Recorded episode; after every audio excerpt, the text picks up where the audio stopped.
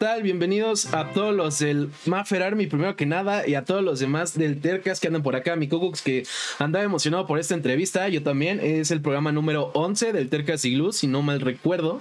Y pues bien, eh, como lo comentaba, feliz, emocionado porque tenemos a Maffer Tejeda como invitada. Maffer, nuevamente gracias por aceptar y bienvenida al Tercas. Muchísimas gracias por, primero que nada, por invitarme. Estoy muy feliz, estoy muy contenta de estar por acá. Eh, no, es que muchas veces me inviten a, ya saben, podcasts, entrevistas, entonces estoy bastante emocionada por lo que me vayas a preguntar. Pues espero hacer las preguntas correctas. También justo recordar a la gente que si tienen preguntas, eh, obviamente pueden ir mandándolas. Voy a intentar leerlas de vez en cuando. Al final tenemos una ronda en la que intento leer todavía más preguntas. Entonces, si en algún momento no los leo, pues justo eh, cuando la manden, guárdenla e igual al rato la leemos. Y bueno, Maffer, eh, te explicaba, ¿no? El terca se llama así porque busco traer gente terca. Terca en el buen sentido, gente terca en el sentido de que hace lo que le apasiona, que busca la forma de hacerlo, ya sea que viva o no de ello. Y bueno, Iglu, porque me llamo Igal y algunos me dicen Iglu. De hecho, justo andaba platicando eso con un ex invitado que tuvimos aquí, que es este Z Rexor, que varios lo ubican. Y pues bueno, eh, más o menos de eso consiste. Primero que nada, Maffer, cuéntame, ¿te consideras una persona terca? Terca, yo sí, la verdad es que sí, porque hay veces a las que, o sea, tanto lo bueno como lo malo, la palabra terco, como que siempre soy muy aferrada a, a, lo que quiero, a lo que me gusta, y de que a veces cuando me saca, o sea, luego no me sacas esa idea de que estoy, de que lo voy a hacer y me va a salir porque, ¿por qué? Porque yo quiero y porque yo lo digo, así de simple. Claro. Entonces sí, sí me considero como una persona muy terca, o sea, en todos los sentidos. Claro, y es interesante porque tiendo a preguntarle esto a los invitados y la verdad es que siempre siento que me arriesgo, ¿eh? Porque como tú dices, terco tiene una connotación negativa también entre mucha gente, ¿no? Entonces siempre tengo sí. el miedo de que me vayan a decir, no, yo no soy terco. Y pues de ahí, pues yo voy a tener que arreglármelas, ¿no? Pero eh, ha coincidido en que pues si la gente se considera terca, porque yo considero que es algo bueno. Eh, Maffer, ¿cuáles son tus pasiones? Eh, porque digo, yo creería que obviamente streamear es una de tus pasiones, los videojuegos es otra. Eh, no sé si, obviamente supongo que tu carrera es otra, pero ¿por qué no me cuentas cuáles son las, eh, pues, las cosas que apasionan a Maffer Tejeda? Las cosas que a mí me apasionan, en, o sea, en lo personal, yo siento que es. Eh, yo considero que es mucho el streamear, estar con mi gente, es lo que más me gusta, sobre todo el jugar, aunque me enoje y todo, o sea, yo creo que es como la relación tóxica de que tipo, de odio este juego en este momento, pero al rato estoy con él porque me gusta Claro. mucho. Entonces son cosas que a mí me apasionan. Eh, me apasiona mucho el fútbol soccer. Yo jugué el soccer muchos años. Ya, Ok. Bueno, y ahorita después de el tema de la pandemia, del COVID y demás, lo dejé. Bueno, encima de todo, como empecé a dedicar tan fuerte a YouTube, a los streamings, a videos, a bloguear, etc., como que lo dejé de un lado. Pero al fin de cuentas, a mí me gustaría regresar eh, en ese sentido, otra vez a jugar soccer. Claro. Pero en términos generales me apasiona demasiado. Fíjate que tal vez mi carrera no tanto, o sea, Ok. sí me gusta mi carrera, pero no es como que diga, ay, me apasiona. Porque Claro, tal claro. vez mi universidad como que en cierto punto no me hizo que yo me apasionara por ello. O sea, me gusta y todo, me gusta lo que estudié, pero más que nada me, lo que más eh, me gusta, lo que más me apasiona es estar con mi gente, con mi público, jugar, streamear, platicar, reír, llorar, de todo. Eso es lo que más, más me gusta. Claro. Y bueno, justo ahorita que comentabas un poco, pues todo esto que haces, ¿no? Porque eh, justo eh, a mucha gente no le gusta el término creador de contenidos, pero creo que muchas veces va acorde a lo que hacen, porque por ejemplo en tu caso, eh, pues es la streameada, son los videos que subes, además generas contenidos, incluso, no sé, de batalla de los gallos, generas contenidos, eh, no sé, lo estás jugando Fortnite, además está obviamente Clash Royale, que es una parte importantísima. Entonces creo que a final de cuentas, creador de contenidos, les guste o no, muchas veces es el término acorde o hasta ahorita el mejor pues Sí, inventado, por así decirlo. Pero ¿cómo empiezas a hacer todo esto, no? Porque según entiendo, pues tal cual empezaste eh, por diversión, porque tal vez, eh, y lo digo por un video que veía, pero eh, corrígeme si no. Empezaste justo por diversión, ¿no? No tenías nada que hacer y dijiste, bueno, voy a hacer esto, pero ¿por qué no nos cuentas un poquito el resumen?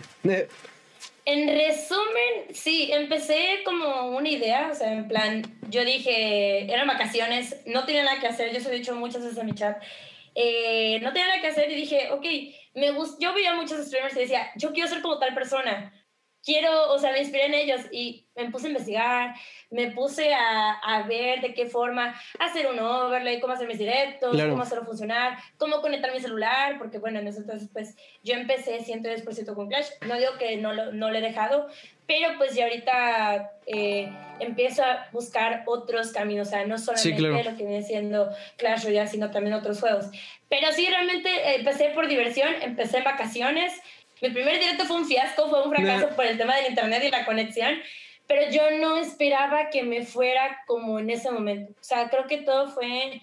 Em, como que tuve ese golpe de suerte, porque quieran, o sea, quieras o no, en cierto punto, yo también he dicho a mi chat muchísimas veces, eh, está el tema de la suerte, está el tema de la constancia y yo te hablo en concreto. O sea, en ese momento, eh, en ese momento yo dije, ¿sabes qué? Eh, es mi golpe de suerte porque la conexión era tan mala que me benefició para poder hacer lo que estoy haciendo hasta la fecha. Sí, claro. Claro, ya después me cambié y ahora sí, otra internet, ya mejoras y así. Pero justamente en ese momento yo no me imaginé y rompí los récords en mis primeros tres meses así de forma espectacular porque yo nunca me lo pensaba, nunca me lo imaginaba. Empezó siendo como un hobby, así, nada más por las risas, a ver qué sale. Y yo ahorita podría decir que lo considero como mi trabajo, que al fin de cuentas le digo como hobby trabajo porque lo disfruto. Claro. Ya si yo lo viera como una obligación, como siempre se lo, se lo, he dicho a mi chat, si ya lo viera yo como una obligación de que, hey, Mafra, tienes que aprender el día de hoy porque si no, no monetizas o no vas a ganar algo, ya desde, ahí, desde ese momento ya lo veo como un trabajo. Yo lo estoy viendo como una pasión, lo que más me gusta y sobre todo lo veo como, como una distracción para mí. Claro. Eh, respondiendo a tu pregunta, Miku, sobre las orejas, eh, como podrán ver por el fondo, estoy en Tlaxcala. Ya saben cuando estoy con un fondo rosa, no estoy en Ciudad de México, que es donde vivo. Y pues por eso quité la recompensa, porque hoy no traigo esas orejas, pero te las debo, hermano. Pero bueno, Maffer, ahorita que nos platicas eh, este tema de la conexión que tuviste también con tus seguidores, pues digo, se nota, ¿no? Lo, lo, decía yo al inicio, te lo dije incluso antes de que tú y yo entráramos en vivo. El Maffer Army ya estaba aquí esperando a que entráramos para verte, para oír la plática, para oír la entrevista. ¿Qué consideras que fue la clave para generar esta conexión con ellos? ¿Qué, qué fue lo que Maffer Tejeda les dio, les, les obsequió que pues ellos dijeron, me voy a quedar en este stream? Eh, no sé, conecté con esta streamer. ¿Qué, ¿Qué consideras que fue lo que, pues sí, conectó con ellos? Yo creo que considero una parte muy fuerte la atención que le tengo a mi chat. O sea, siempre intento estar leyendo a todos. Porque lógicamente yo lo he dicho en muchas ocasiones, yo no soy un streamer grande ni nada parecido, pero hay directos en los que hay mucha gente y luego como que cuesta trabajo leer a todos. Entonces yo siempre lo que intento es priorizar el leerlos, eh, preguntarles cómo están, cómo les ha ido, o sea, como preocuparme por ellos. Que quieran o no, yo lo he dicho muchas veces, tal vez no me conocen de nada, tal vez yo no los conozco en persona, pero hay como una conexión fuerte por el simple hecho de que siempre busco preocuparme por ellos, en el sentido de que luego digo, hey, tal persona tiene como meses que no se pasa, ¿qué ha sido de ella? Y luego llega un día y aparece de la nada. Y es como, oye, estábamos preguntando por ti, ¿dónde estás? Claro. Entonces yo creo que va mucho a la mano en eso, de que siempre intento eh, preguntarles cómo están, qué han hecho, eh, que me cuenten su día sobre todo. Asimismo, luego yo tengo muchas cosas de, qué, de qué tal su día, cómo han estado, la, la, la. Y ahí los voy leyendo y voy contestando lo mejor que puedo, porque al fin de cuentas eh, recibo muchos mensajes por Instagram o por Twitter y es como de que, bueno, imposible responder a todos, pero siempre intento tal vez eh, contestarles a todos y sobre todo dar como lo mejor de mí. O sea, de que tal vez yo no soy profesional, porque yo siempre he dicho yo no soy pro en ningún juego, pero sí intento sacar la risa haciendo cualquier tontería o platicando mis experiencias y es como la gente se va quedando de poco a poquito ahí. Claro. Oye, desde el inicio te fue fácil conectar con ellos porque algo que al menos personalmente me pasó y que lo he hablado con varios streamers es que siento que hasta que estás en vivo y que estás streameando y que empiezas a generar esta relación, como que llega un punto que rompes esa barrera, ¿no? Pero a mí al principio me costaba trabajo entender cómo ciertos streamers veían justo a varios viewers ya como, como amigos o incluso, sí, como personas de su día a día, ¿no? Que justo, eh, como decía, se preguntan de, no sé qué pasó con, bueno, con Miko Cooks, ¿no? Que es uno de los habituales aquí en el stream.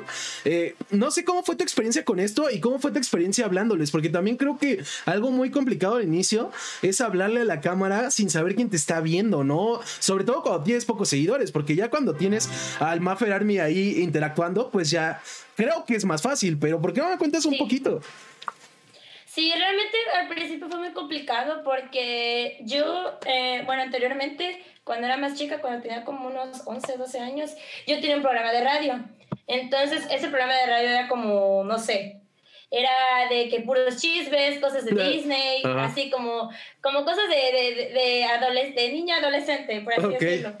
Entonces como que ya tenía, por así decirlo, un poco pues, de experiencia, podría decirse, pero no lo había desarrollado como hasta este momento. O sea, fue muy complicado en su momento, la verdad. Eh, era mucho miedo, era de qué van a decir, qué van a pensar, de cómo me van a ver, de si me veo bien, si me veo mal, que este, que el otro. Mira, a fin de cuentas hay gente que no le va a sacar bien, eso sí, claro. siempre tengo claro.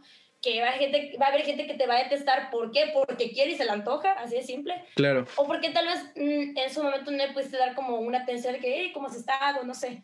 Entonces, claro, claro. como que fue muy complicado adaptarme y sobre todo no titubear tanto, porque yo era que titubeaba muchísimo, me ponía muy nerviosa. De hecho, cuando grabé mi primer video, eh, lo veo y me da risa porque mi voz es totalmente, tal vez un poco diferente a lo, que, a lo de ahorita, pero obviamente eso va de la mano con que pues he crecido y he evolucionado, de que ha habido eh, una, ha habido altas, ha habido bajas, entonces conforme ha pasado el tiempo, yo me he ido acostumbrando, ya como que la agarro más rápido la onda, pero sí, lo que fue el primer mes, o más bien las primeras semanas, fue muy complicado como de ponerme la cámara y decir, hey, soy claro. ¿cómo están? Así, como que encontrar mi propio yo, porque al fin de cuentas como yo tenía inspiración de otros, mucha gente me decía, es que hablas mucho como esta persona. Bueno, sí, pero es que somos en el mismo lugar, estamos de acuerdo también.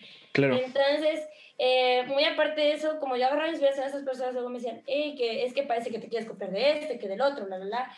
Pero no era chiste, o sea, no era sentido, no quería copiarme de nadie, simplemente como que estaba encontrando como ese camino de empezar a ser Maffer, ya no de que la amiga de tal persona o te conocí por tal persona, sino ser yo, así de simple. Claro.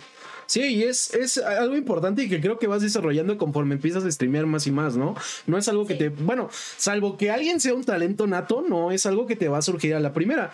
Pero pues sí, eh, creo que esa es más o menos la experiencia de muchos. Ahorita que hablabas de eso, ¿cuáles fueron tus influencias, Mafer? ¿Cuáles fueron como, ya sea esos streamers, esos creadores de contenido, o incluso esas personas en general que de una u otra forma te sirvieron de inspiración para lo que iniciaste y para la evolución que has tenido? Bueno, eh, mis dos inspiraciones en sí, o sea, no son streamers chicas para nada. Bueno, o sea, en la actualidad sí podría decir que hay streamers mujeres que me gustan. Claro. Por ejemplo, caso de Los Freud, que es Australia, tal vez no hablo inglés ni nada por el estilo. Lo entiendo muy poco, pero eh, yo la veo, veo sus streams, veo sus videos y es como de, man, quiero ser como ella, ¿sabes? De que todos los días va creciendo y todos los días va creciendo. Pero si nos referimos al principio, principio, una de mis inspiraciones fue los canales de contenido de CR, que yo veía mucho eso entonces y ahorita sinceramente no consumo nada de lo que es su contenido. Obviamente porque yo ya estoy enfocada en lo mío. No porque no quiera verlo, sino que yo ya estoy enfocada en lo mío. Que era Anthony D'Angelo y era Rockstar en su momento. Claro. Eh, yo estaba, o sea, yo me inspiré mucho en ellos. Ellos igual son de aquí, de, de Veracruz. Sí. Entonces luego me decían de que, hey, parece que te quieres copiar este, pero es como de, bro, somos del mismo lado, ¿qué quieres que haga? No voy a cambiar mi acento tampoco. Pero sí, en cierto punto, sí, eh, como que sí entraba eh, como que mi mente se decía, bueno, no, sí, parece que sí quieres hablar como ellos en cierto punto. Claro. Entonces decía, bueno, a ver, vamos a cambiar esto, vamos a ponerlo a, a mi modo, a mis palabras, a lo que yo sé hacer. Y al fin de cuentas también de esa parte, también mis papás me apoyaron mucho desde un principio. Creo que mis papás son las personas que nunca me soltaron, porque luego está feo de que dicen, bueno, no, es que mis papás no me apoyan. Es como de muy triste en ese caso. Pero no, aquí fue todo lo contrario. Mis papás eh, siempre me apoyaron, siempre estuvieron conmigo. Eh, cuando pasaron malas cosas igual, estuvieron ahí de la mano conmigo. Para eso entonces yo tenía, yo tenía novio. Entonces, este, también le fue una de las inspiraciones que me decía, hey, Maffer, hazlo, dude, tal vez te va a ir bien, tal vez te va a ir mal, no, no lo sabemos. Claro. También mi mejor amigo fue, fue el que me dijo, hey, Maffer, ¿sabes qué? Hazlo, yo creo que te va a ir muy bien. Y así como en plan, ah, es que no sé, no tengo idea. Y, y como que le pensaba muchísimo y ya tiempo después dije, ¿sabes qué? O sea, me costó como un mes decir, ¿sabes qué? Lo voy a hacer, ya está. Que sea, que sea lo que la vida quiera. Si me va bien, cool. Si me va, si me va mal, no importa. Sí, sí. Al fin de cuentas, lo intenté, que es lo importante. Claro.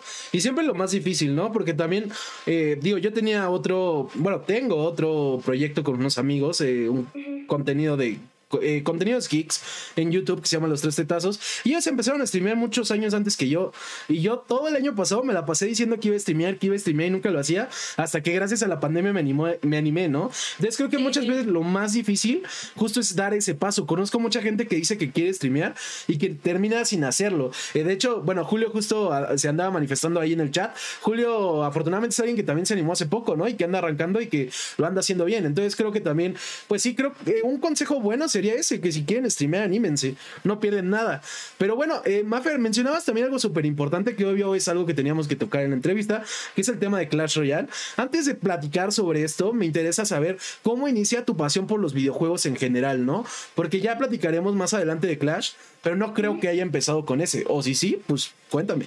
No, no, no, yo empecé a jugar videojuegos desde que era muy niña, o sea, en plan, desde muy chica, de que me acuerdo que en su momento mi hermano tenía su, su Play, el Play 1, que todos conocemos, y donde él jugaba, yo luego me sentaba con él a ver cómo jugaba y así. Tal vez yo no jugaba, pero como me entretenía tanto y me llamaba la atención porque yo estaba más chica, eh, me quedaba ahí sentada con él y viendo cómo, cómo jugaba o cómo hacía las cosas y así, ¿no? Pero también eh, hubo un momento que nos trajeron nuestra primera computadora y había un montón de jueguitos, de esos de, que había de un oso polar y también de, de, de bolos. Eran juegos bastante, bastante bonitos y entretenidos que me gustaría volver a jugar en algún punto. No sé si sigan existiendo, que yo creo que ya no. Pero sí, era todo el tiempo estar juegue y juegue y juegue. Ya luego llegó un punto en el que era, bueno, ya es tarde, ya a dejar de jugar un poco.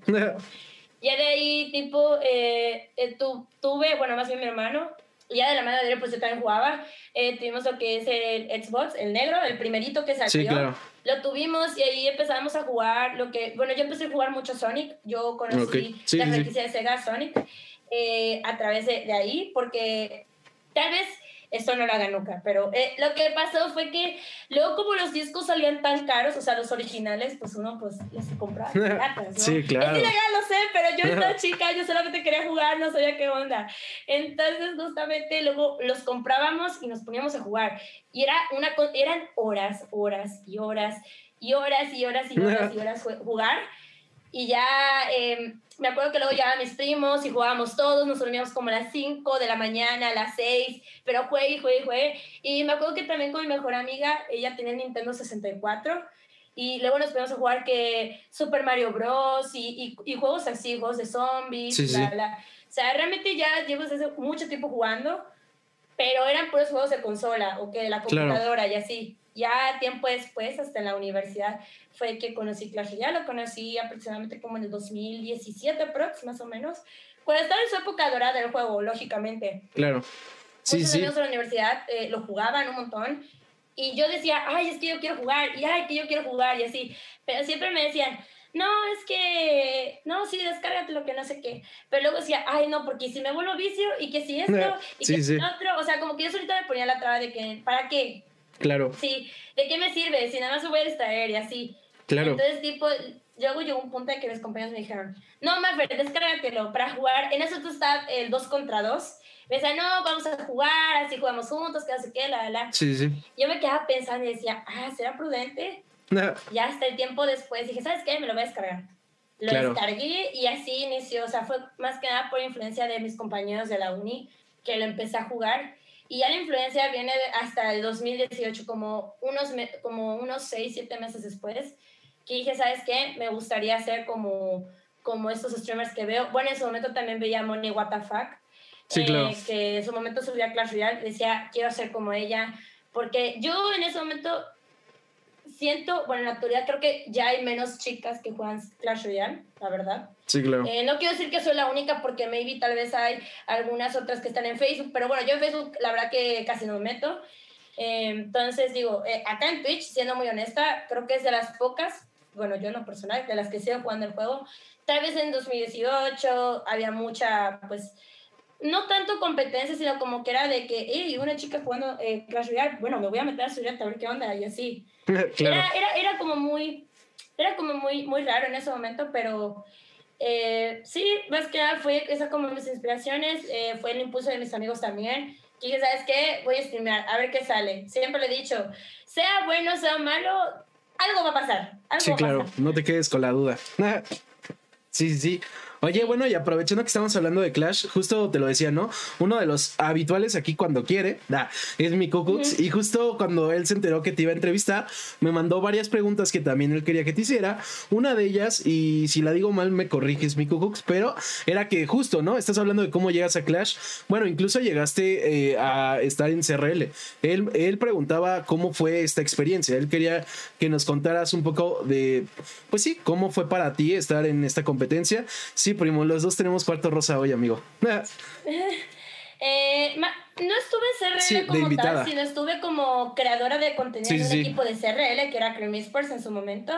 A mí Cream me contacta a finales, yo creo, sí, a finales del 2018, en diciembre, me contacta porque en ese entonces como que todo había explotado en mi canal, o sea, todos los récords, todas las vistas, me llegué, o sea, esto, esto lo digo con orgullo porque eh, fue algo que es algo que nunca voy a olvidar. Me llegué a posicionar número uno en directos más vistos en YouTube, con más de 3.000 espectadores en su momento, en, un cierre de temporada. Eh, rebasando a Shelby, que era caster de CRL Latam y todo eso, o sea, era algo que yo decía, wow, ¿cómo voy a lograr tanto en tan poco tiempo? Eran cosas que yo no, yo no entendía y que no podía creer en su momento. Entonces, creo que de la mano de eso y obviamente de la gente que me apoyó en su momento o que me sigue apoyando, eh, me contacta Cream y me dice, oye, estamos interesados en ti, quiero que, queremos que seas nuestra creadora de contenido. En ese entonces me habla el, el manager de Clash y yo en plan tipo de que... Yo obviamente yo feliz y encantada porque un equipo de CRL eh, era un paso grande para mí, o sea, yo no me imaginaba que me fueran a pasar tantas cosas. Em, entonces llega y me dice, no, pues estamos interesados en ti. Eh, obviamente, pues tienes que, te vamos a mandar tus contratos para que, o sea, una empresa totalmente seria, ¿no? Lo que claro. bueno, este, eh, bueno, yo ahorita es Cream Real Betis, en ese entonces era Cream Esports. Entonces, eh, me mandan los... Pasaron unos meses porque querían llevar un programa a cabo, obviamente con todo lo de la CRL, de lo que decían los jugadores, de, de staff, etc, etc, como para darles como su cobertura, por así decirlo, de que era un programa que iba a ir yo de la mano eh, con eso entonces con Shelby. Sí, sí. Entonces, eh, justamente pasaron unos meses, eh, justamente ya creo que como febrero, más o menos febrero, principios de marzo, en el cual yo firmo mis contratos, les digo, miren, ¿saben qué? Estoy de acuerdo con sus cláusulas, estoy de acuerdo con lo que me van a pagar, etc, etc. Y ahí fue como que lo consideré un trabajo real. Dije, bueno, de hacerlo por diversión, que sea un trabajo real, dije, ahora, pues me parece espectacular. Entonces, yo mando mis contratos, mando todo ese, todo ese rollo y ¡pam! Eh, a, las, a la semana, dos semanas me anuncian. Hubo comentarios divididos, porque yo no sé, en ese momento, como había entrado la selección mexicana, eh, porque iba a haber mundiales y no sé qué rollo, yo había entrado a la selección mexicana y como que se había armado como un hate hacia, eh, hacia mi persona. Entonces, como que todo se combinó y no hubo mucha, eh, la verdad es que hubo muy pocos comentarios positivos de los cuales este, yo fuera a entrar a. Era mucha gente quejándose de que por qué yo estaba ahí y así. Me dolió mucho en su momento porque decía, man, ¿por qué, ¿por qué este odio? O sea, no he hecho nada malo, solo estoy haciendo mi trabajo y ya está. Pero obviamente yo siempre le he dicho toda la vida, va a haber gente que no le va a sacar bien, no te va a agradar y que de una u otra forma... Eh, yo lo vuelvo a repetir, hubo una combinación de todo, muchas coincidencias, en el cual obviamente entró la selección, tiempo después, como las dos semanas, entra Cream, es como de, como que como que explotó en cierto punto. Obviamente lo que viene siendo mi manager, el manager de Cream me dice, no, no te preocupes, no pasa nada, tú enfócate en tu trabajo, lo que tú vas a hacer y el resto está de más. Yo decía, ah, sí, no pasa nada, yo lo ignoro, pero era mentira, no ignoraba nada, ¿sabes? O sea, tipo, de que de que no, no le ignoraba y yo me seguía quedando con eso, de que qué estoy haciendo mal, de qué está pasando, eh, ¿por qué me pasa esto a mí? O sea, sí lo explico, o sea, sí había un porqué, yo lo sabía, pero como que no quería afrontar mi realidad en ese momento.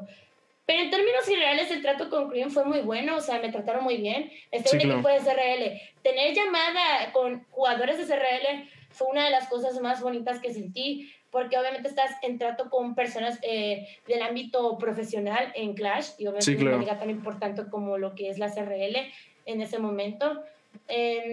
hablar con ellos, que luego que, bueno, de que me sigan en Twitter y cosas así, o sea, realmente era como muy, era como muy bonito, fue un paso bastante bonito, yo nunca... Eh, realmente yo siempre le he sido muy agradecida a Cream por la oportunidad que me dio, ya que pues, pues eh, se desataron algunos inconvenientes, eh, tal vez uno que otro desacuerdo, que eso fue la razón de mi salida, pero en términos generales siempre me trataron bien, siempre como que buscaron mi, mi bienestar. Y muy encima de todo eso, siempre, este, siempre estuvieron al tanto de mí y lógicamente no solamente eso, sino que, vuelvo a repetir, ya estar en una competencia pro, estar del lado de un equipo eh, bueno, por así decirlo. Bueno, tal vez un equipo regular, digo, porque tal vez tocaban campeones o en los primeros lugares, pero siempre era como media tabla para arriba. Claro. Entonces, estar en un equipo bastante bueno y bien conformado, porque hasta eso, hasta eso estaba todo, todo bien conformado, fue muy bonito. La verdad que eh, no, no, no, no me arrepiento, sinceramente no me arrepiento de, de mi decisión aunque en algún punto yo vuelvo a decir, pues tal vez me trataron, eh, tal vez los inconvenientes o lo que haya pasado, pero realmente en términos generales eh, estoy muy, muy agradecida con Cream y muy agradecida por haber vivido una experiencia de ese tipo. Claro.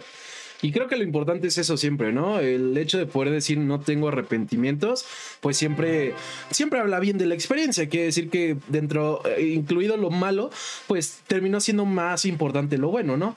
Y, y mínimo aprendimos, ¿no? También. Pero eh, antes de leerte una pregunta que hacía Julio Morán en el chat, ahorita que mencionabas de este momento, ¿no? En el que te buscan para ser creadora de contenido, este momento en el que pues es como de pasa de ser un hobby, por así llamarlo, a ser también algo, pues un trabajo. Eh, ¿Cómo fue para ti ese, esa experiencia, no? Porque sobre todo lo que yo pensaba es, es normal que, que, muchos streamers empiecen haciéndolo como hobby, que empiecen haciéndolo sin intenciones de vivir de esto, lo cual creo que es bastante sano y bueno. Pero cuando empiezas a ganar dinero de la forma que sea o que se vuelve un trabajo como tú comentabas, creo que puede haber un choque en el sentido de que no sabes, eh, pues, cómo venderlo, ¿no? O sea, si no tenías planeado que fuera un trabajo y de repente te ofrecen un trabajo, eh, ¿cómo fue para ti ese proceso de asegurarte de que, pues, fuera lo correcto, ¿no? O sea, de que no te fueran a, pues no, no por decirlo así, explotar, ¿no? Pero que no te fueran a, no se fueran a pasar de lanza, por así decirlo. ¿Cómo hacerlo cuando empezó como hobby? Sí, prácticamente cuando yo empecé, lo, he dicho en constantes ocasiones, es que no me esperaba nada. O sea, sinceramente yo decía, nah, pues me va a ver bien X, ¿no? No lo sé. Y justamente de, una, de, de un día a otro empezar y luego cuando em, empecé a monetizar en YouTube, o sea, yo me puse bien feliz, la verdad. Sí, claro. Porque dije, bueno, mi trabajo que estoy haciendo tal vez de hobby, porque pues sinceramente lo veía como un hobby, ya está dando frutos en cierto punto. Entonces, lo que en ese momento cuando yo recibí mi primer pago en YouTube, dije, ok, creo que es momento de hacer mejoras para lo que viene siendo pues el canal.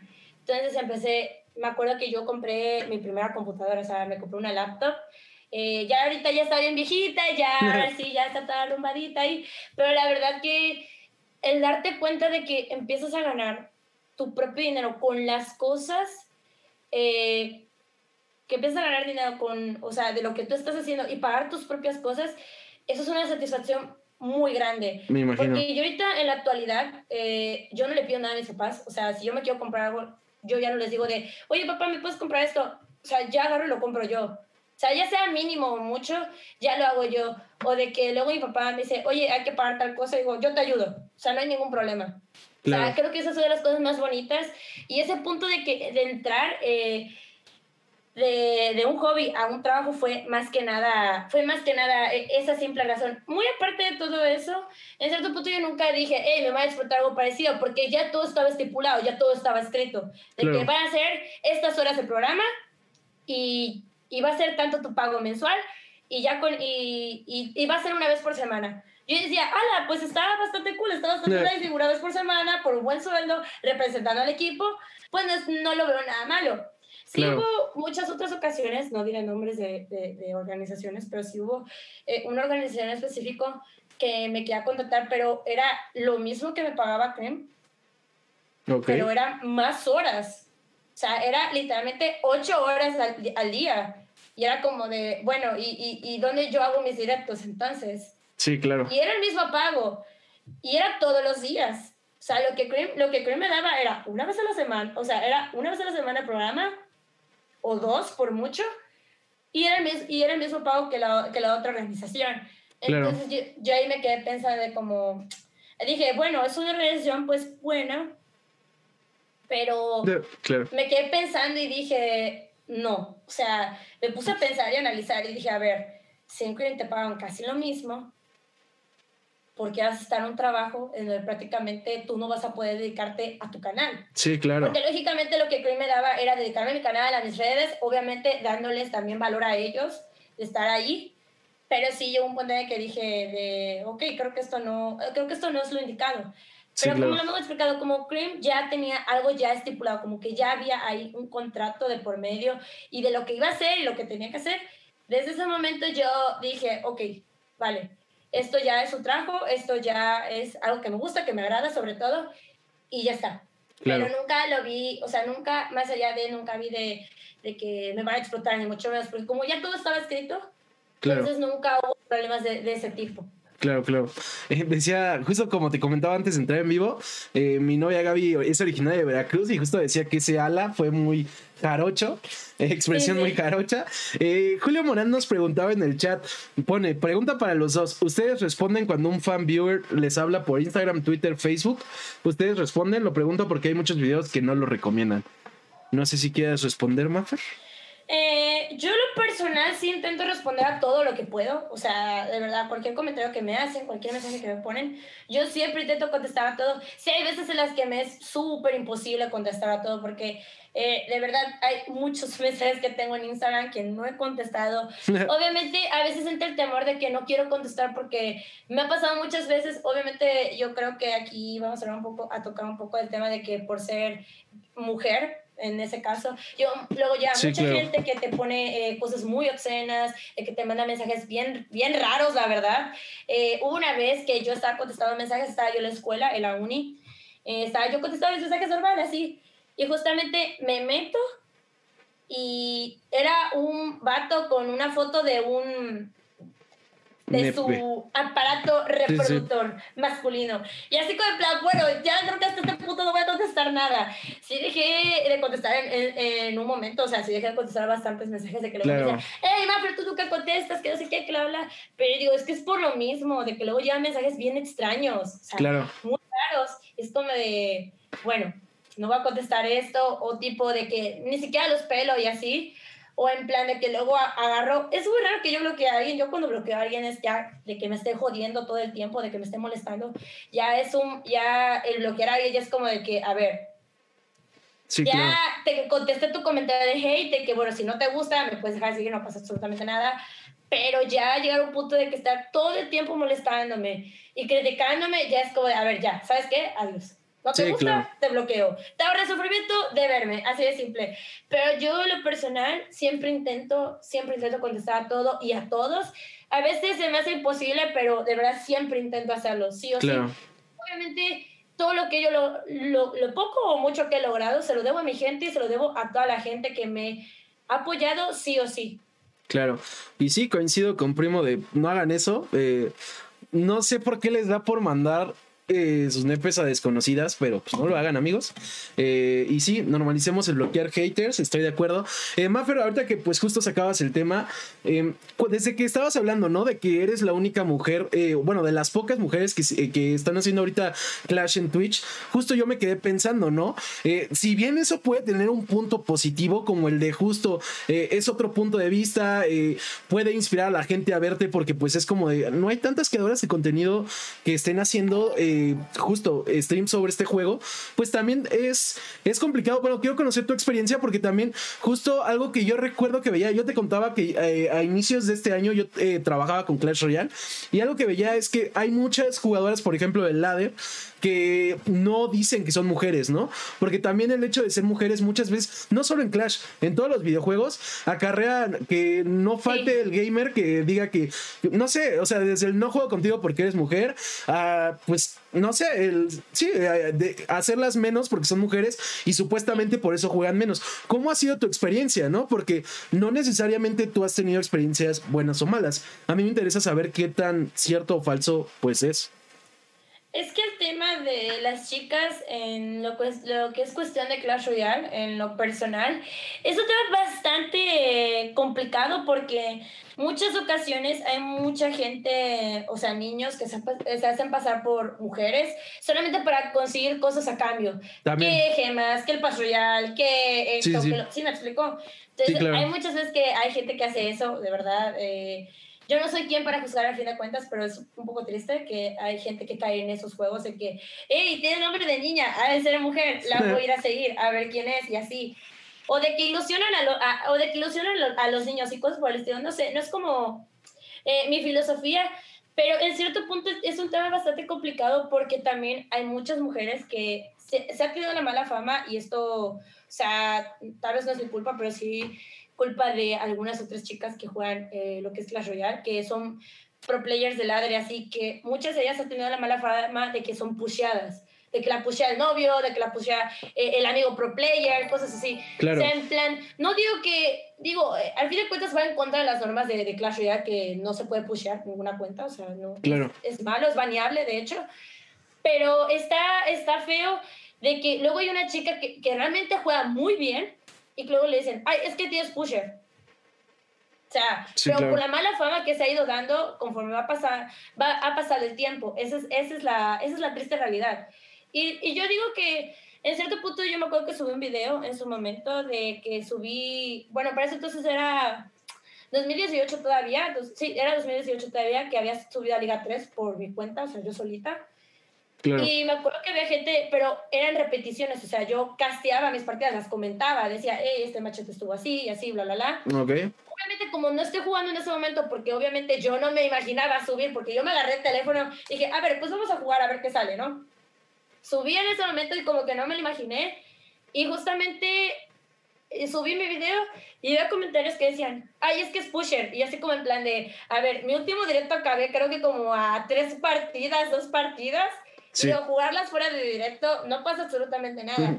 Pero yo, lo que más me molesta al fin de cuentas es que a veces como que no se le tome ese valor, pero por el simple hecho de que se ha tenido la mala forma de que, hey, que es pusher, y de que es pusheada, y de que la juega, La, que la juega otra persona. Y cuando realmente llega una chica que juega bien, le, eh, le dicen esas cosas, eso es lo que yo voy muy en contra yo muy en contra de eso, sinceramente. Digo, yo no soy profesional ni mucho menos, pero yo intento pues siempre dar lo mejor de mí. Pero sí es triste ver cómo luego hay gente que se hace pasar por chicas para conseguir otras cosas, o que de plano simplemente este, eh, si juega bien, luego le empieza a decir que es pusheada y cosas así. Claro. Que digo, al fin de cuentas he sacado muchos trapitos al sol de qué tipo de parejitas de la comunidad que luego, por el enojo o el rencor o lo que sea, luego terminan diciendo, ah, es que yo la pusheaba a ella. Y ese es el problema, que entra la, la polémica y entra eh, el tachar de que ocupas pusher. Y así. claro, claro. Es muy complicado. Claro. ¿Y sientes que ha disminuido eh, de cuando iniciaste ahorita? ¿Crees que hay menos hate o crees que sinceramente sigue igual? Mm, o incluso igual. peor. La verdad, yo, yo insisto en que sí igual, no es que haya cambiado mucho. Claro. El, el problema aquí es que a veces la comunidad femenina, eh, esto, es mi, esto es mi opinión y obviamente una opinión se tiene que respetar 100%, esto es mi percepción de, de la misma comunidad femenina. De la casualidad que luego la comunidad femenina luego llega a ser pues un poco hipócrita, ¿no? Y te lo digo porque yo me he enterado de muchas veces de que, hay gente, de que hay niñas que me hablan bien y todo, pero luego me vengo enterando por mis moderadores o por mis amigos. Bueno, mis moderadores los considero como mis amigos, de que me dicen, Mafer, que habla mal de ti. O sea, ¿sabes? O sea, en ese punto no es como de que, no es como que haya cambiado, porque sigue igual. O inclusive puede que esté un poquitito, un pelín peor, pero eh, sigue igual, al fin de cuentas. Claro. Bueno, justo ahorita que estamos hablando de este tema, creo que es evidente algo que también siempre es importante recalcar a la hora de perseguir tus pasiones, que es que aunque sea algo que te encante, no va a haber siempre momentos buenos, ¿no? Va a haber momentos complicados como pues es todo este tema que estamos platicando. Y por, por, lo mismo me interesa preguntarte, Mafer, ¿cuál consideras tú eh, no solo en el tema de Clash Royale, sino en general en el tema del stream y de la creación de contenidos, ¿qué ha sido tu mejor momento y cuál consideras que fue el momento más difícil? El mejor momento que yo viví, eh, siendo, o sea, siendo muy franca, bueno, yo tengo dos canales de YouTube. Mi mejor momento en mi canal principal, que es el de subir videojuegos, o bueno, sigo subiendo videojuegos. Eh, mi mejor momento, yo creo que fue los primeros tres meses.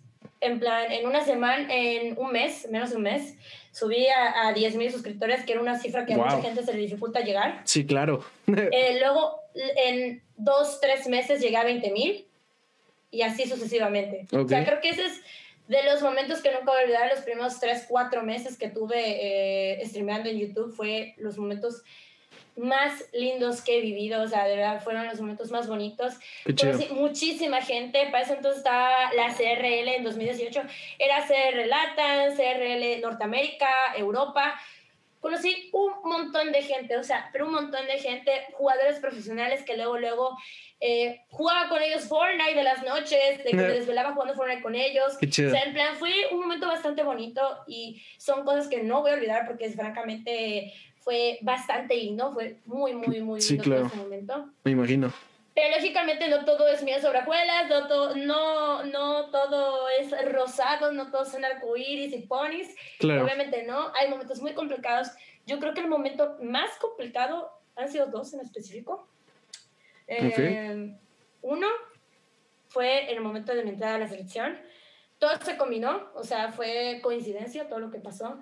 Yo tuve una apuesta con Pompeyo, el actual capitán de la selección mexicana de Clash Royale. Yo tuve una, yo, yo tuve una apuesta con él, yo la perdí, yo la subí a mi canal de YouTube. Tiempo después ponen tipo de que vamos, reclutamos a cadenas de contenido. Pau, todos los cadenas de contenido ya saben tus números buenos, malos, puedes enviar solicitud y ya depende si entras o no.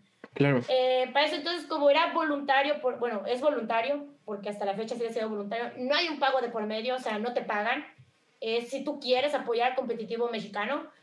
Que yo dije, me suena, me, es una idea bastante cool. Yo metí mi solicitud y todo, fui seleccionada y obviamente toda la gente empezó a creer que había sido que porque yo era amiga de Pompeyo mm, o que porque yo tenía algo que ver con él.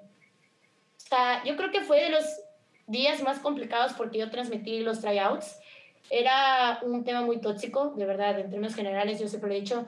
Eh, yo terminaba muy mal mis directos, yo terminaba llorando, yo terminaba mal mentalmente. Yo decía, ¿cómo chingados voy a hacer directo al día siguiente? O sea, ¿con qué? ¿Cómo me voy a levantar de esta? Claro. Y así, y, y así fue una constante, fueron tres días muy pesados, fueron días muy horribles. Es una toxicidad, en plan, hasta en mis redes sociales, eh, en Twitter sobre todo, de que me llegaban mensajes diciéndome, eh, te reto a un bot 3 y si pierdes te sales de la selección. Amenazándome, diciendo que yo no valía la pena, o sea, eran cosas muy feas. O sea, ¿cómo yo voy a afrontar todo eso? ¿Cómo lo voy a manejar? Y eso entonces, como yo no tenía nada de experiencia en lo que es el tema de hate y así, ¿cómo lo voy a manejar o cómo lo voy a llevar? Si realmente todo lo que está pasando me, me está atacando y me está llevando a un punto en el que no puedo más. O sea, llegó un momento que dije, voy a dejar esto de un lado, porque no puedo más. Claro. Y lo primero que dije fue, no te des por vencida, las cosas pasan, yo siempre he dicho, las cosas pasan por algo, y si la vida te está poniendo este obstáculo, es para que tú sepas afrontarlo y cómo lo vas a resolver.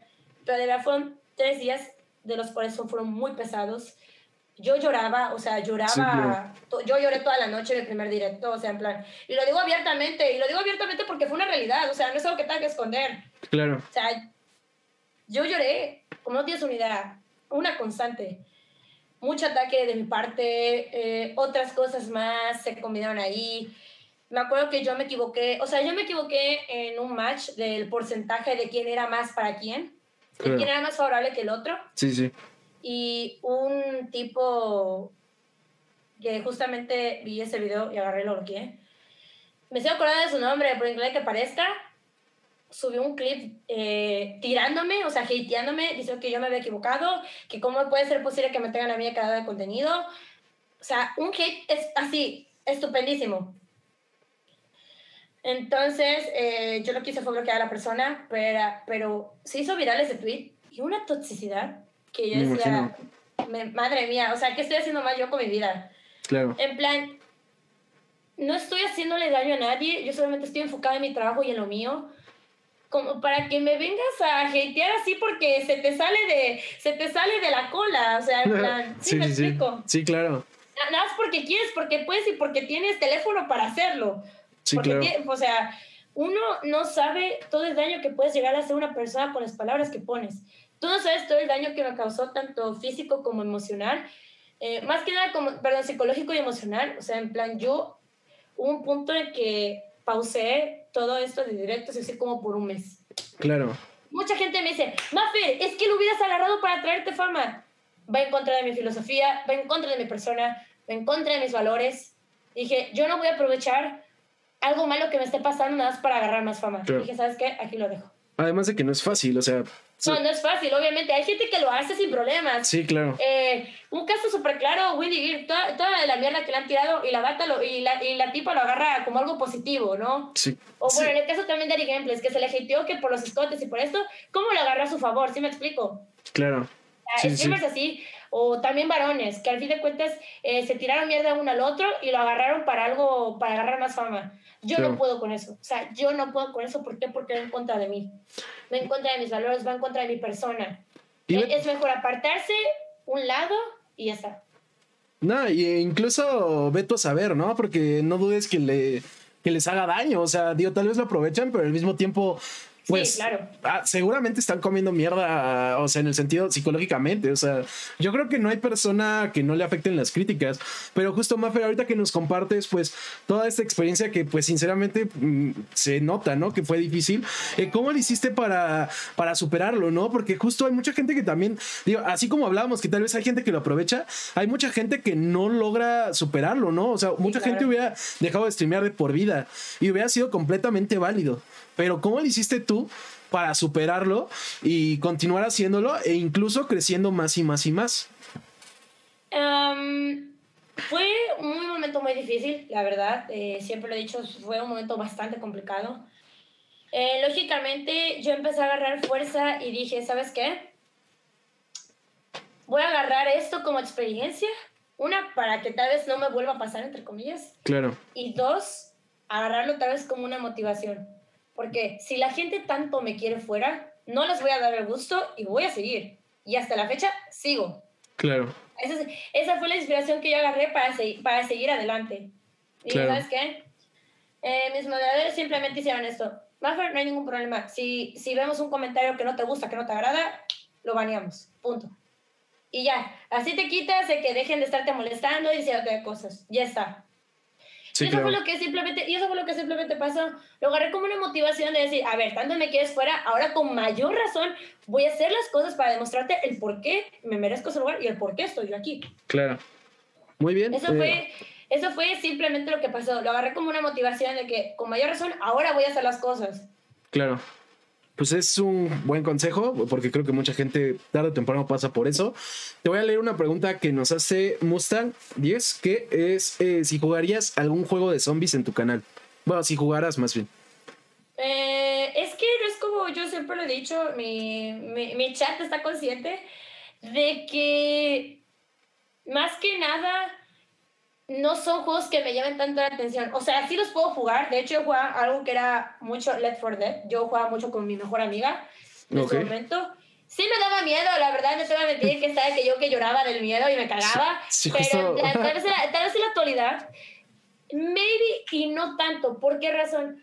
Porque es que yo tengo muchos traumas. Entonces, al tener tantos traumas, tengo como que, no sé, tengo como ese pavor de que vaya a pasar algo o de que se vaya a hacer realidad. Y aparte como aquí donde estoy en este momento, aquí estoy completamente sola. O sea, yo tengo, abajo está mis papás, mis hermanos, decir, pero aquí, en este cuarto, hay otros cuartos más, eh, hay, un, hay una bodega y un cuarto de lavado.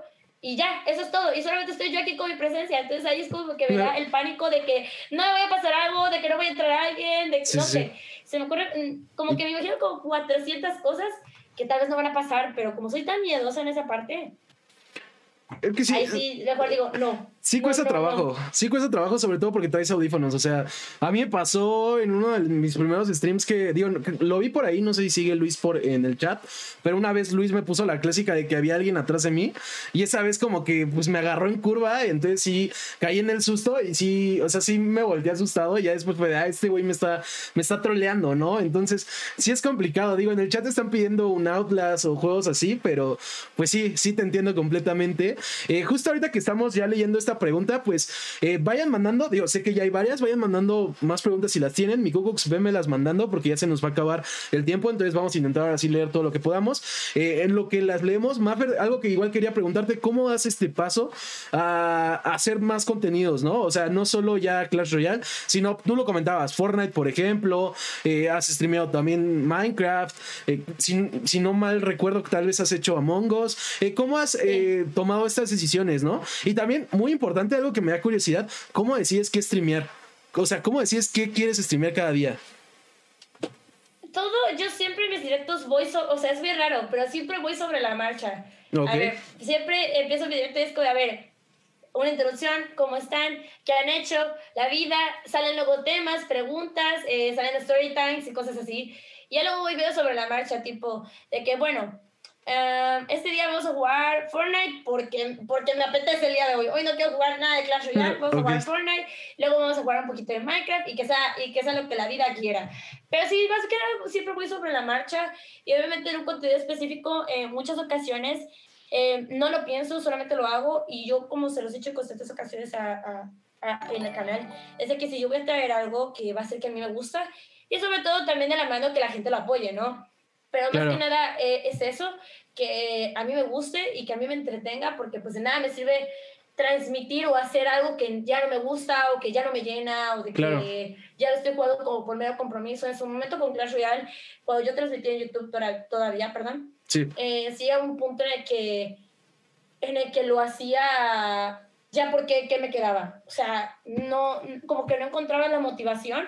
Claro. Hoy por sé que encuentro motivación, aunque me enoje y, y todo eso, pero de ahí en fuera, siempre en todos mis directos voy sobre la marcha. Claro. Y si voy a traer algo, va a ser algo que a mí me gusta en lo personal. Claro. Eh, otra pregunta que nos hacían es si tienes algún proyecto pensado futuro. Por el momento, no. Ahorita estoy muy enfocada en mi presente, estoy muy enfocada en lo que estoy haciendo, lo que me gusta sobre todo. Eh, gracias a Dios, eh, sobre todo, yo soy muy creyente y si sigo aquí es porque, una, porque yo lo he trabajado y otra, porque la vida también me lo permite. Pero más que nada, ahorita no tengo ningún proyecto a futuro. Sí he pensado en algún punto, creo que como cualquier persona, es emprender tu propio negocio. Es algo que sí me gustaría bastante. Todavía no estoy segura de qué o de qué forma, pero sí me gustaría en, algún futuro hacerlo. Pero ahorita en, en lo personal no tengo nada, ahorita estoy viviendo lo, como que digo yo, mi presente, a ver qué tal me va o cómo funciona esto. Yo ahorita ya me gradué de la universidad, ya ahora sí me puedo dedicar full a subir videos, que TikToks, que streamear y cosas así, pero más que nada en este preciso momento em, lo estoy agarrando para enfocarme bien en esto y ya luego el próximo año ver qué pasa. O más adelante. Ok, ok. Antes de leerte la pregunta de Nina 7843 Long. Eh, algo que quería preguntarte, aprovechando que estás hablando también de tus, de tus, eh, pues de tu carrera, perdón, que estudiaste negocios internacionales. Eh, ¿Hay algo en lo que te se haya conectado, bueno, más que conectado, algo en lo que te haya servido tu carrera en el, en el streaming o la creación de contenidos y algo en lo que estos elementos, o sea, streaming, creación de contenidos, te hayan ayudado en tu carrera? Yo creo que en lo, personal eh, me ayudó muchísimo el tema de expresarme ante el público. Yo en términos generales, eh, siempre mis, mis, profesores en su momento me felicitaron porque era una muy buena expositora, pero yo creo que conforme a eso, o sea, con lo de YouTube combinado con, con mis exposiciones y todo eso, como que le agarré más, como que agarré más confianza. O sea, ya era como del típico de que, ay, estoy nerviosa, estoy temblando y así, ¿no? Digo, porque hay gente que le pasa y no pasa nada.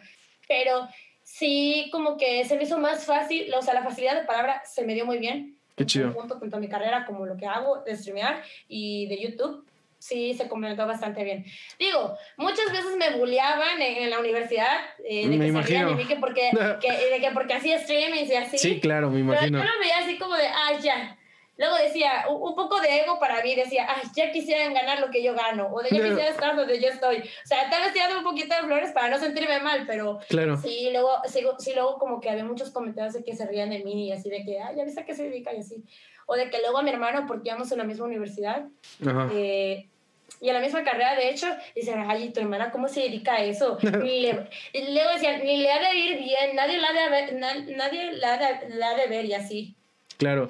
Pero pues ya luego como que yo decía, ay, o sea, como que me sentía como un poco de egocentrismo y decía, ay, ya, hay que crear, ya quisiera tener lo que yo tengo, cosas así, pero pues, vaya, obviamente como que no, no como que me lo tomaba muy en serio, sino como que era para tirar un poquito de flores y como que ignorar lo que me decían. Que a final de cuentas yo creo que en parte eh, eh, muchas veces ese tipo de comentarios sin serlo tal cual son envidiosos, ¿eh? O sea, justo una de las razones por las que yo hice este proyecto de intentar que la gente se anime a seguir eh, sus pasiones con proyectos o lo que sea, es por eso, porque considero que la sociedad muchas veces intenta como que no te salgas, eh, ahora sí que como High School Musical, ¿no? No te salgas del status quo, o sea, que te pongas a trabajar, que está bien, yo trabajo, por ejemplo, pero yo siempre he sido de la idea de, si es una chinga, pero trabaja y haz lo que te apasiona, ¿no? A menos que tu trabajo neta te mame, pero, pero sí, yo creo que en parte se envidia.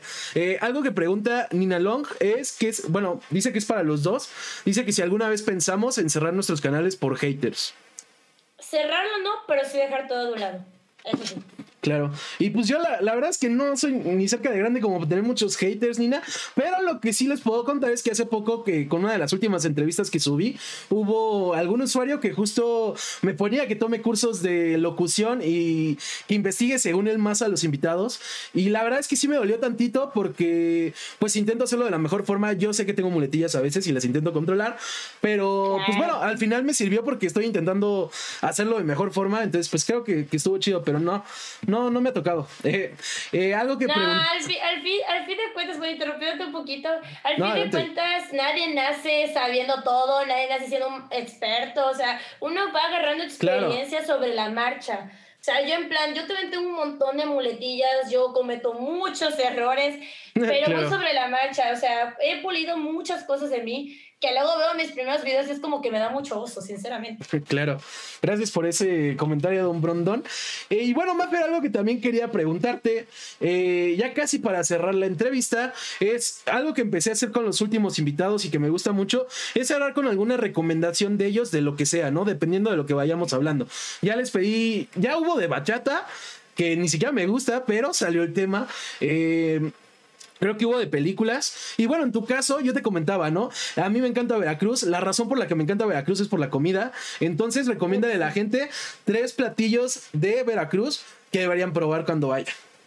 No, amigos, hay muchas cosas que comer aquí en Veracruz, de verdad. O sea, de verdad muchísimas. Yo recomendaría, eh, tal vez no son como comidas así típicas, pero sí son desayunos muy ricos, que son antojitos, que son como empanadas, picadas, eh, tostadas, eh, panuchos, plátanos, o sea, de verdad, tal vez no los conozcan muchos de ustedes, pero son cosas de verdad que muy ricas, muy deliciosas. Otra de ellas es el pambazo, que es, un, es con frijolitos, con chorizo, con quesito, es un pancito blanco, de verdad que está bastante, bastante rico. O sea, de verdad tenemos que ver, eh, Veracruz tiene una gastronomía bastante amplia Sí, sí, sí. Y pues nada, el otro que yo les decía es que son bolovanes, que son como tipos hojaldras, a lo mejor los conocen así como hojaldras, eh, que son de jamón con queso, que son de chorizo con queso, o que a veces hay de pastor. No, de verdad que creo que las cosas son muy buenas, son muy ricas. Ya me dio más hambre. Y bueno, iba a cerrar con esa, pero eh, creo que no he leído los mensajes de Alejo, no es nada personal Alejo, entonces voy a leer esta pregunta preguntona que le haces a Maffer, que es que, ¿cómo siguió tu papá con los ojos? Ah, es que mi papá lo operaron recientemente de, de lo izquierdo. Pero ya, todo bien, ya hoy el doctor le dio de alta, así que ya está, ya está el 100 mi papá, por fin. Súper, pues creo que con esa noticia buena podemos cerrar. Entonces, pues Maffer, primero que nada, nuevamente, gracias por haber aceptado la entrevista. Es una entrevista que, que desde la temporada pasada quería hacer. Afortunadamente la pudimos concretar esta, esta temporada. Estoy muy feliz de haber hecho este programa. Espero que la gente le haya gustado, que la gente se inspire. Gracias a todos los que dieron follow. Vi muchísimos follows, entonces no podría ni leer todos los nombres. Muchas gracias. Eh, gracias también a los que estén viendo la entrevista. Si quieren recomendarla, si no la vieron completa, la pueden ver en YouTube eh, en unas 3, 4 semanas. Tercas de Glue en YouTube. La pueden escuchar igual en Spotify, Tercas Glue. En Facebook se pueden enterar cuando la subamos exacto. Eh, a mí me pueden seguir en Twitter como IgalWS eh, y igual en, Instagram. Y si quieren ver las entrevistas en vivo, pues también IgalWS en Twitch. Maffer, obviamente, si quieres mencionar tus redes o cualquier anuncio como que se viene tu cumpleaños, pues adelante. Sí, sí en 23 días aproximadamente ya estaré cumpliendo 23 años, valga la redundancia. Nada, quiero agradecerte tipo la invitación. Ya muchos de ustedes ya me conocen, ya saben mis redes sociales. En todas me encuentran como Maffer Tejeda 10 no hay pierde. Pero de verdad, muchas gracias por la invitación. Eh, me gustó bastante, sido muy sincera, me gustó bastante. bueno, Fue qué muy bueno. ameno, muy lindo. y te felicito y que espero sigas haciendo un buen trabajo. La verdad que estoy bastante agradecida. Y obviamente con mi gente hermosa de chat, mis niños hermosos, muchas gracias por aparecerse por acá. Y obviamente también la gentecita de, de Ilu, muchas gracias por estar aquí con nosotros, acompañados un ratito. Pues el Mikukux de hecho estaba muy emocionado porque dice que eres de sus streamers favoritas, entonces pues seguro también la pasó bien. Gracias a todos los que estuvieron, a los que siempre están, primo, a mi novia Gaby, a mi Cucux, a todos los que andan por ahí, a Luis. Eh, pues gracias a todos. También les recuerdo, ya tenemos Patreon por si en algún momento deciden apoyarnos. Si no, con las views es más que suficiente. Y les anuncio el invitado del sábado. Vamos a estar platicando con una banda de Puebla que se llama Beta. Es de rock, eh, lleva varios años en, en la industria. La verdad es que rifan bastante. Ah, gracias por esos beats, por cierto, Jonathan, que dice cinco besos, Maffer, Maffer, amor. Eh, y bueno, eh, igual eh, la próxima semana ya tengo los invitados, ya se los anunciaré el sábado. Generalmente los miércoles hago un podcast con Pepe Gols, que es otro streamer, pero eh, yo creo que este miércoles no se va a hacer porque va a ser su cumpleaños. Los que ya lo conocen, pues felicítenlo. Y nos estaremos viendo pronto. Mi Cucux cambió, canjeó para que le diéramos raid a Chamoy. Entonces los dejo con él, que de hecho muchas veces le doy raid a mi Cucux. Así que gastaste tu- tus puntos un poco en vano, tal vez hubiera pasado. Pero gracias amigos y nos vemos pronto. Bye.